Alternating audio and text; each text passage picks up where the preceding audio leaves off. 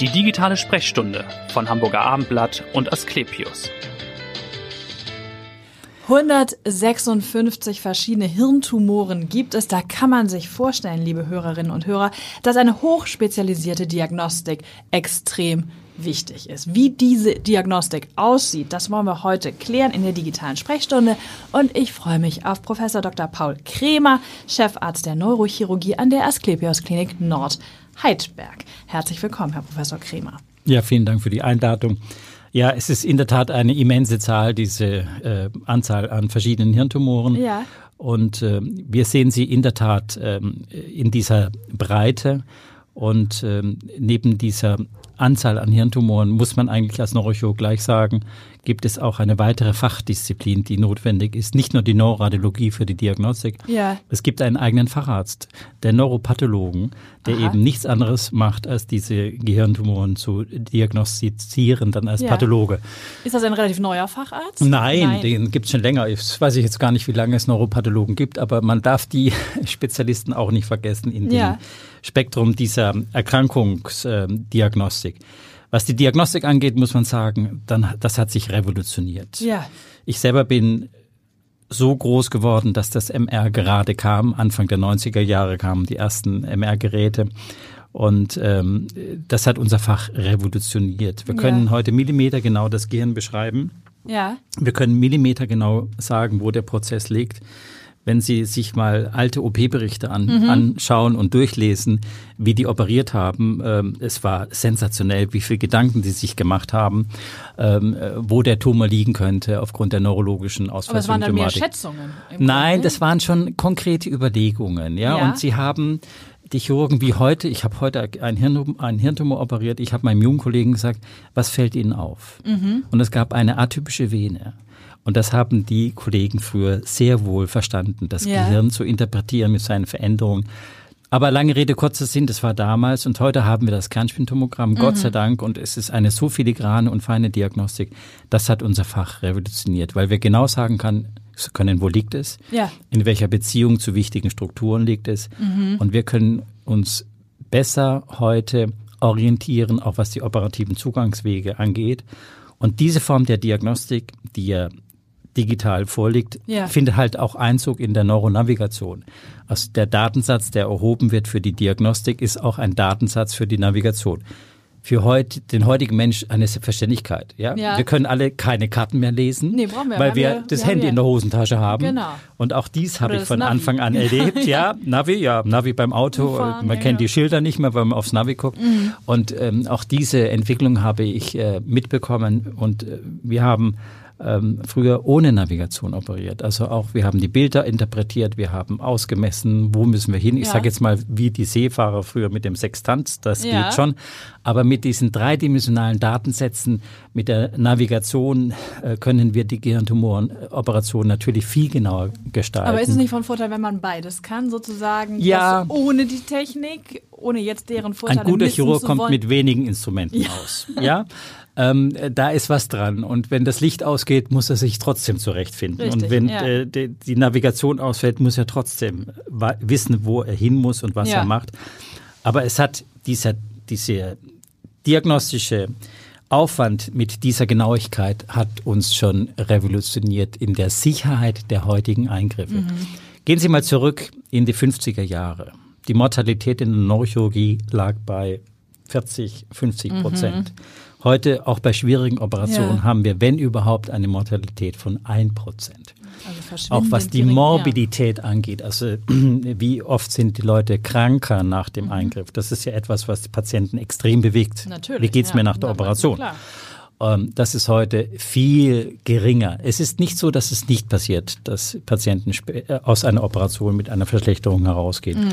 Aber auch das Risiko der Morbidität ist gesunken, weil wir zielgenauer operieren können. Wie oft operieren Sie denn in Nordheidberg? Täglich. Täglich. Täglich. Täglich. Täglich häufiger oder täglich eine große Operation oder? Wenn ich beim Friseur bin, ich sollte da mal hingehen. ähm, beim Friseur sage ich dem Friseur, frage ich den Friseur, wie viele Köpfe machen Sie denn? Mhm. Dann sagt er mir in der Regel so 15 oder 20. Ich sage, ja, ich mache in der Regel ein oder zwei Köpfe. okay, das ist aber ein ganz schöner Vergleich, dann weiß, weiß man ungefähr die Dimension. Ich hatte eben gesagt, es gibt so viele verschiedene Tumoren. Machen mhm. die unterschiedliche Beschwerden, könnte man laienhaft fragen? Ja, schon. Ähm, die Entität, also die verschiedenen Tumoren machen eigentlich insofern unterschiedliche Beschwerden, je nachdem, wo sie liegen. Mhm. Also die Lage des Prozesses ist jetzt äh, ganz entscheidend. Und ein häufiges Symptom, wir haben gerade eine schwangere Frau mit einem Gehirntumor. Ähm, ein häufiges Symptom ist zum Beispiel eine Epilepsie. Mhm. Aber es gibt ganz unspezifische Symptome, wie zum Beispiel eine Antriebsstörung. Ja? Okay. Das Frontalhirn ist im Überschuss angelegt. Wir brauchen nicht so viel und die Tumoren werden dort groß bleiben im Frontalhirn weil sehr viel kompensiert werden kann. Und dann haben wir natürlich Prozesse, die ganz klein sein können, ganz klein gelegen sein können, zum Beispiel im Sprachzentrum oder ja. im Bereich des motorischen Zentrums. Da reichen wenige Millimeter, wenige Zentimeter und der Patient ist auffällig mhm. mit einer neurologischen Ausfallsymptomatik oder mit einer fokalen Epilepsie. Ja, also im Wesentlichen hängt das von der Lokalisation des Prozesses ja. ab. Was sind denn die häufigsten Tumoren, mit denen Sie doch meistens zu tun haben? Der häufigste Hirntumor ist eigentlich die Gehirnmetastase. Mhm. Ja, das gehört eigentlich nicht in diesen Begriff 156 Gehirntumoren. Ja. Und dann kommen eigentlich die große Gruppe der Meningiome. Das sind gutartige Tumoren, die von den Hirnhäuten ausgehen, in der Regel gutartig. Und dann kommt die große Gruppe der Gliome, ähm, die von den, vom Stützgewebe des Gehirns ausgeht. Also nicht von den denkenden Zellen, sage ich jetzt mal, ja. sondern von den Zellen dazwischen. Mhm. Ja, sage ich mal, von dem Gerüst, damit das Gehirn überhaupt funktionieren kann. Das sind die große Gruppe der Gliome. Und dann gibt es noch eine andere große Gruppe, das sind die Neuronome, die von den Hirnnerven ausgehen, zum Beispiel vom Hörnerv, Gleichgewichtsnerv ausgehen. Das ist auch eine große Gruppe. Äh, oder zum Beispiel die Hypophysenadenomen, die von der Hirnanhangsdrüse ausgehen. Ähm, das sind so die häufigsten Tumoren, die wir haben. Ja. Und auch wenn Sie so gefragt haben nach der Diagnostik, das beschäftigt uns ins, also wirklich sehr intensiv. Was mhm. hat der Patient? Ja. Wo liegt das? Was könnte es sein? Richtig, ja. Und die heutige Diagnostik kommt schon sehr, sehr nahe an die histopathologische Zuordnung heran. Und das Ergebnis ist dann aber doch immer eine Operation, oder? Nein, nein. Ähm, es gibt ja Situationen, wo wir sagen, das ist zu gefährlich. Nach mhm. wie vor, wenn zum Beispiel ein Tumor im Hirnstamm liegt, dann ist das zu gefährlich. Mhm. Es gibt Bereiche im Gehirn, ähm, ich habe jetzt gerade gelernt, es gibt im Gehirn ein religiöses Zentrum. Tatsächlich? Ja. Nicht mehr so ausgeprägt heutzutage. Vielleicht sollten wir mehr untersuchen. ja. Und ähm, da würde ich zum Beispiel auch nicht operieren. Man hat es wunderbar dargestellt. Harald mhm. Lesch äh, hat sich da zur Verfügung gestellt. Also toll, Respekt. Äh, da würde ich nicht operieren. Und äh, es gibt andere Gebiete, wo wir das auch ungern machen. Ja. Aber wenn wir einen Gehirntumor haben und es ist ein relativ, also es ist ein OP-Risiko, ein, ich sage immer ein vertretbares OP-Risiko. Dann bieten wir natürlich die OP an und das ist schon in den allermeisten Fällen. Und das ist dann eine, eine intensive Zeit für uns und für den Patienten, Richtig, sich ja. vorzubereiten, das Risiko ja. abzuschätzen, wie gehe ich dahin, was mache ich, welche Diagnostik brauche ich während der Operation ähm, und den Patienten aufzuklären, ihn vorzubereiten. Ich sage immer, wenn Sie entspannt zur OP kommen, dann bin ich auch entspannt. Aber es ist nicht ganz leicht, wahrscheinlich entspannt zur OP zu kommen, denn es ist ja ein Eingriff am Kopf. Das da werden ich, ja viele sagen. Das oh, würde ich bei Ihnen auch hinkriegen. davon bin ich überzeugt. Ja, das, das geht schon. Das Arzt, ist halt, Tochter und das Arzt, ist, Schwester. Ich bin aber sozusagen genetisch auch Ja, wunderbar. Also das geht schon. Also das ist halt auch der Teil der ärztlichen Tätigkeit, der immer so ein bisschen bei Chirurgen hinten runterfällt. Das ist die Zeit bis zur Operation, ja. wo man den Patienten vorbereitet, ihn immer wieder trifft, ihn auch nach Hause schickt zum Nachdenken. Mhm. Ich sage dann immer wieder, gehen Sie doch einfach mal an der Elbe spazieren, gehen Sie in eine Kirche, zünden Sie eine Kerze an, bereiten Sie sich vor. Mhm. Und Sie werden sich wundern, die meisten kommen wirklich meines Erachtens, diese sie möchten oder ja. sie stehen dahinter. Ja. Und, und ähm, es gibt einen schönen Satz von dem Philosophen Garden, Gard, äh, Gard, Gardhammer, Gar Gadamer, der gesagt hat, der Arzt möge den Patienten so lange informieren und begleiten, bis er seine Krankheit nahezu vergessen hat. Mhm. Und ich, ich finde, das ist wichtig, dass ja. die Patienten gut informiert zur OP kommen, äh, weil es dann auch einfacher ist, das alles zu ertragen, auch wenn es schwierige Eingriffe sind. Ja, sicher. Sie sagen ja schon, es sind schwierige Eingriffe. Ja. Wie lange dauern die? Wie laufen die ab? Wie gehen Sie dann vor? Länger. Ja. Länger. Und manchmal überrasche ich meine Kollegen, dass es doch nicht so lange dauert. Mhm. Also meine längste Operation waren 23 Stunden. Oha, ja. Da war ich aber noch braver Assistent. Meine eigene längste Operation war hier in Hamburg bis nachts um 12 Uhr. Und inzwischen habe ich diese langen OP-Zeiten nicht mehr und eine OP von fünf, sechs Stunden Dauer ist für mich was Normales. Ja. ja. Ich sage dann immer, das ist halt wie der Ring, ja, das dauert halt. Das nicht Parsifal und da dann machen wir auch noch was anderes dazu. Da und so weiter. Ja. Aber das, da, da gewöhnt man sich dran und das schafft man. Ja. Aber klar, für den Patienten ist das natürlich auch erstmal lang. Sechs der schläft Stunden. ja. Der schläft ja, aber trotzdem im Vorfeld, gut sechs Stunden, ist lang. Ja, ja. Ein Tageswerk. Also ja. Und wie gehen Sie vor, jetzt rein sozusagen mechanisch? Mein mechanisch. Also der Schädel wird eröffnet, so wie die Römer oder Ägypter oder auch schon in der Steinzeit das gemacht wurde. Ja, die sogenannte Kraniotomie oder die Trepanation, der Schädel wird eröffnet. Dann wird die Gehirnhaut eröffnet mhm. und dann wird das Gehirn freigelegt. Das schaut man sich dann wie auch heute. Ja, das schaut man sich erstmal an und dann kommen die technischen Hilfssysteme. Genau die Navigation, das Monitoring, das heute sehr diffizil arbeitet. Und mit all diesen Hilfssystemen und mit dem OP-Mikroskop, was internationaler Standard ist, mit ja. dem guten Licht, mit der Vergrößerung, wird dann ähm, präpariert und gearbeitet. Und ich sage dann immer, das ist wie beim Uhrmacher. Ja. Wir operieren wie beim Uhrmacher. Es ist still, es ist leise, es hat manchmal was Kontemplatives. Ja. Mhm. ja. Es ist still, es ist leise. Ich sage dann auch immer, wenn, wenn das eine gute äh, eine, ein gutes Miteinander ist, dann verschmilzt das alles. Ja, mhm. Äh, das ist für mich dann so wie ein Wollknäuel, der Patient, das Mikroskop, der Operateur, die OP-Schwester. Ja. Ähm, heute sagt man Flow. Flow ja, ja und, und, und dann läuft das. Ja. Sie hören also keine Musik im OP? Brauche ich nicht. Brauche ich nicht. Nee, ich genieße die Stille und genieße die absolute Konzentration. Und man kann dann so manchmal so ein bisschen abdriften, so ins Religiöse oder auch ins Musikalische. Mhm. Ja, das ist die Konzentration für die perfekte Operation, sowie der Musiker die Konzentration für den perfekten Ton. Ja.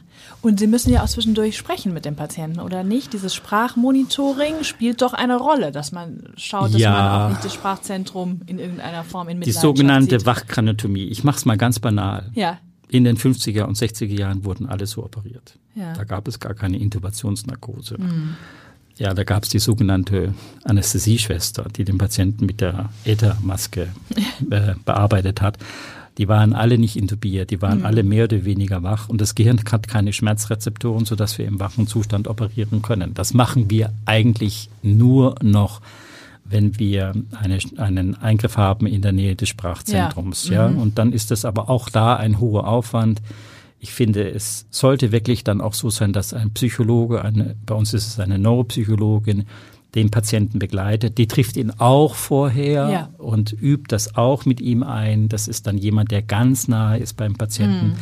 Und dann wird operiert und man hört als Operateur genau zu, was sie sprechen und währenddessen wird operiert und präpariert ja. und je nachdem, müssen wir die OP beenden, abbrechen, korrigieren, mhm. wird reagiert. Weil die Sprache zu überprüfen ist mit Monitoringgeräten beim intubierten Patienten, der also tief äh, schläft, nicht ja. möglich. Das mhm. muss man wach machen. Das machen wir nur noch bei diesen Eingriffen. Verstehe. Aber wir machen es. Ja. Und wenn Sie sagen, die Technik hat sich ja auch so revolutioniert, dass Sie auch schon während des Eingriffs eigentlich unter der Operation dann sehen können, ob Sie den Tumor komplett entfernt haben, richtig? Ja, mit der, mit dem, mit der Bildgebung, mit der differenzierten Bildgebung durch das Kernspintomogramm kam aber auch dann das Bewusstsein, dass man diese Information nicht nur vor der Operation haben möchte, sondern auch während der Operation ja. haben. Und das mhm. ist eine Idee, die in Heidelberg, wo ich beruflich herkomme, ja. äh, entstanden ist. ist. Das ist der Begriff der intraoperativen Bildgebung. Mhm. Er möchte als Chirurg nicht dem Patienten sagen, also es tut mir leid, wir haben Sie zwar operiert, aber da ist noch was drin, wir müssen wieder in den OP fahren. Wir möchten Richtig. also die, Opera die Information während der Operation haben. Mhm. Und da gibt es drei verschiedene Methoden. Eine Methode ist die Fluoreszenzdiagnostik, die sich inzwischen gut verbreitet hat. Das andere ist der Ultraschall, mhm. der nach wie vor noch Anwendung findet. Und das Highlight an der Diagnostik intraoperativ ist das intraoperative Kernspintomogramm, weil wir alle Prozesse, egal welcher Art, sehr gut beurteilen können ja. in ihrer Radikalität. Und es gibt so zwei Schlagwörter in der Neurochirurgie.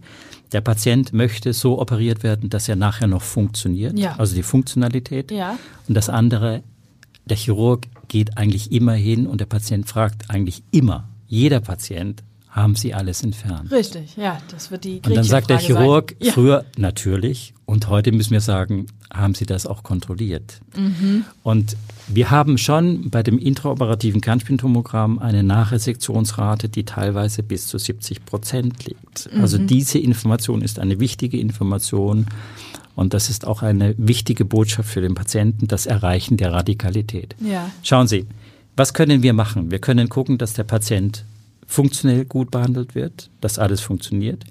Und wir können versuchen, die Radikalität zu optimieren, zu steigern. Ja. Wir können die Histologie nicht ändern. Wir können die molekulargenetischen Kofaktoren nicht ändern. Mhm. Wir können aber Acht geben, dass der Patient so operiert wird, dass möglichst nichts passiert ja. und dass der Tumor möglichst ganz entfernt wird. Genau. Und, und das erreicht man mit dem intraoperativen Kernspintumor. Verstehe. Und wie hoch ist das Risiko, es hängt wahrscheinlich an der Lokalisation, dass ein Tumor zurückkehrt, auch wenn Sie alles erwischt haben? Ja, das hängt dann natürlich von der Tumorentität ab. Mhm. Gerade bei den Gliomen ist es so, dass sie ein hohes Potenzial haben, zurückzukehren. Da gibt es die niedergradigen und die höhergradigen. Gliome, aber auch selbst die niedergradigen Gliome haben trotzdem diese, dieses Potenzial, dass sie wiederkommen können. Und gerade bei dieser Gruppe an Patienten, die in der Regel junge Menschen sind, junge ja. erwachsene Menschen, spielt die Radikalität eine extrem große Rolle, so dass ich fast schon sage, die muss man so operieren. Mhm. Ja, also das ist diese Technik gibt's halt nur an wenigen Zentren in Deutschland. Und es gibt gute Gründe zu sagen, dass die Niedergradnigliome mit dieser Technik operiert werden. Denn da ist es inzwischen eindeutig, dass die Radikalität die Prognose entscheidend beeinflusst. Mhm. Ganz entscheidend. Ja. Wollen wir vielleicht nochmal auf eine Spezialität kommen? Einzigartig oder weltweit waren Sie die Ersten, die das eingesetzt haben, das MRT in dualer Nutzung, ja. wie es heißt. Können Sie das mal präzisieren? Was genau bedeutet das? Das intraoperative Kernspintomogramm wurde in Heidelberg entwickelt. Mhm. Das ist eine Kuriosität. Der erste Bürger, der erste Patient, der operiert wurde, war eine Hamburger Bürgerin. Ah. Ja, mhm. die hat den weiten Weg nach Heidelberg auf sich genommen, um sich in dem intraoperativen MRT operieren zu lassen. Ein Niederfeldgerät, schlechte Bildgebung. Es war ein neuer Schritt in der Medizin. Ja. Wir wussten gar nicht, was passiert mit dem Gehirn, wenn das offen liegt und wir ein MR machen. Wann war das? Ja, das war äh, 1995. Okay. Mhm. Ja. Und ähm, es war so, dass dieses Gerät aber im OP stand. Das heißt, der Patient musste sich umziehen, wir mussten uns umziehen, ja. was wir natürlich machen, wenn wir operiert werden und den Patienten operieren. Mhm. Aber ansonsten war das, dieses Gerät nicht verfügbar. Das heißt, es wurde einmal die Woche, zweimal die Woche, von mir ist auch dreimal die Woche genutzt. Ansonsten stand dieses MR still. Ja. Und meine Idee war dann, als ich hier nach Hamburg kam und auch mit der Behörde gesprochen habe, lasst uns das doch anders machen. Lasst uns das so gestalten, dass wir vom OP aus in den Kernspin fahren können und dass dieses Gerät aber auch für die anderen Patienten des Krankenhauses zur Verfügung steht. Ja. Also eine duale Nutzung. Einerseits vom OP, andererseits von außerhalb des OPs. Mhm. Ähm, es grenzt für mich an ein Wunder, dass äh, die Hygiene das abgesegnet hat, dass wir mit einem offenen Schädel, mit einem freiliegenden Gehirn in einen MR-Raum hineinfahren, in dem, sag ich mal, gerade irgendein Fußgänger war und ja. mit seinen schmutzigen Schuhen, sag ich mal, diesen Raum mhm. betreten hat. Aber die Hygiene hat das abgesegnet. Es gibt ein Hygieneprotokoll, das ja. wir, das wir ähm, ähm, entwickelt haben und wir haben auch eine Doktorarbeit darüber verfasst. Mhm. Wir haben keine Steigerung der Infektionsrate. Und diese duale Nutzung setzt sich weltweit durch. Wir waren weil sie auch sehr wirtschaftlich ist, muss man sagen, ne? Weil es sich von wirtschaftlicher Seite her trägt und rechnet mhm. und weil dieses Gerät auch von den Neuroradiologen, Radiologen ganz normal verwendet wird und deswegen auch funktioniert. Ja, das ist wie wenn Sie ein kompliziertes Gerät haben und Sie schalten es einmal die Woche an. Ja, ja. Dann ist es immer eine Zitterpartie. Funktioniert es, funktioniert es nicht. Richtig. Dieses Gerät läuft rund um die Uhr, kann mhm. man sagen. Mhm. Wir haben keine Steigerung der Infektionsrate. Und dieses Prinzip der dualen Nutzung setzt sich durch. Wir waren weltweit die erste Klinik in dieser Qualität und es bauen inzwischen alle großen Krankenhäuser, die Charité, ja. die TU Dresden, was weiß ich, nach diesem Prinzip. Das ist ja toll. Es macht auch ein bisschen stolz, oder? Ja, nicht nur was meine Person angeht, auch, sondern ich habe gerade heute darüber gesprochen, auch was mein OP-Team angeht, mhm. dass das mitentwickelt hat. Da bin ich sehr, sehr dankbar. Die hatten viele gute Ideen, dieses ja. so zu entwickeln, dass es auch funktioniert. Da waren verschiedene Firmen beteiligt. Mhm. Ähm, äh, Firma Philips zum Beispiel hat das federführend gemacht, aber ja. auch andere Firmen waren beteiligt. Und es, es war eine Entwicklung, die wirklich das auf ein Niveau gebracht hat, wo ich sagen kann, so funktioniert das. Toll. Und wo Sie es gerade sagen, es ist ja immer auch eine Teamleistung in ja. der Medizin. Ne? Es ist ja, man sieht den Operateur natürlich, aber es ist auch viel drumherum. Sie brauchen ja, ja auch Fachpflege für ja, diese äh, doch extremen Eingriffe. Ja, bitte, bitte. Man möge diese Personen nicht vergessen. Also die sind ganz, ganz wichtig. Ja, wenn mhm. ich, wir, wir reden immer von der Medizin von Ärzten. Ja, ja mhm. da gehört ganz viel drumherum. Äh, wir können diese Leistung ohne Pflegepersonal nicht bringen. Und das sind hochdifferenziert und hochkomplex ausgebildete Pflegekräfte, ja. die ihr Wissen über Jahre lange gesammelt haben und die sehr, sehr wertvoll sind. Und ich würde mich freuen, wenn wir viel mehr Wertschätzung gegenüber diesen Personen in der Bevölkerung finden, ja. die wir brauchen. Richtig. Auf der Normalstation, im OP, in der Funktionsdiagnostik und so weiter und so fort. Und ich kann nur, was mein Team angeht, sagen, wir haben ein Team schon seit vielen, vielen Jahren fest etabliert, mhm. hochkompetent, hochmotiviert und es ist immer eine Teamleistung. Ja. Natürlich ist der Operateur dann derjenige, der sagt, wir machen das so und so ja, und so, richtig. aber er arbeitet in einem Team und es ist letztendlich eine Teamleistung. Jetzt reden wir doch noch über Ärzte oder über Sie als Arzt. Warum sind Sie denn Arzt geworden und warum Neurochirurg? Das ist die schwierigste Frage Schluss. Nein, das ist keine schwierige Frage. Nein, nein, ich bin extrem vorbelastet. Ich bin extrem vorbelastet. Mein Sohn, sage ich immer, hatte keine andere Chance. also der ist auch Arzt. Ich geworden. bin extrem vorbelastet. Ja. Also alles in meiner Vergangenheit war, waren Chirurgen und ja. zwar über mehrere Generationen mhm. zurückliegend. Und das andere war, wenn man meine Geschwister oder meine alten Schulfreunde fragt oder auch meine Mitstudenten, ich habe in Österreich in Innsbruck angefangen, ja.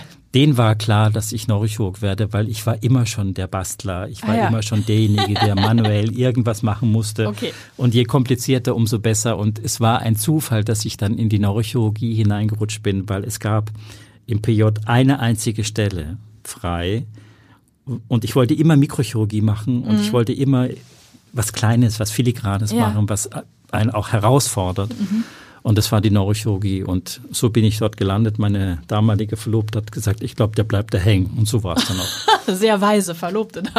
Letzte Frage, was tun Sie, wenn Sie nicht in der Klinik sind? Dann gehen Sie in die Oper. Könnte sein. Ja, Denn ja, das auch. Den Wagner-Vergleich haben ja, wir gehört. Ja, ja, das auch. Ja, das auch. Ein, ein, ein Chirurg, man kann aber auch sagen, jeder Mensch mit einem intensiven Beruf braucht einen Ausgleich. Mhm. Viele Ärzte haben zu wenig Hobbys. Und mein Chef in Heidelberg war mir da eine Lichtgestalt. Er hatte einen großen Garten und er hatte Bienen. Und wir wohnen hier seit vielen Jahren in Hamburg und wir ja. haben einen großen Garten und wir haben Bienen. Aha. und die Musik spielt eine große Rolle und die Religion spielt auch eine große Rolle. Und ich sage immer, ich führe ein Leben wie ein Benediktiner. Ich bin entweder zu Hause oder im Garten ja. oder in der Klinik. Das ist schön. Vielen Dank, dass Sie heute da waren und so wunderbar aufgeklärt haben über Hirntumoren. Und vielen Dank fürs Zuhören. Schalten Sie gerne wieder ein in die nächste digitale Sprechstunde. Vielen Dank. Bitteschön. Weitere Podcasts vom Hamburger Abendblatt finden Sie auf abendblatt.de slash podcast.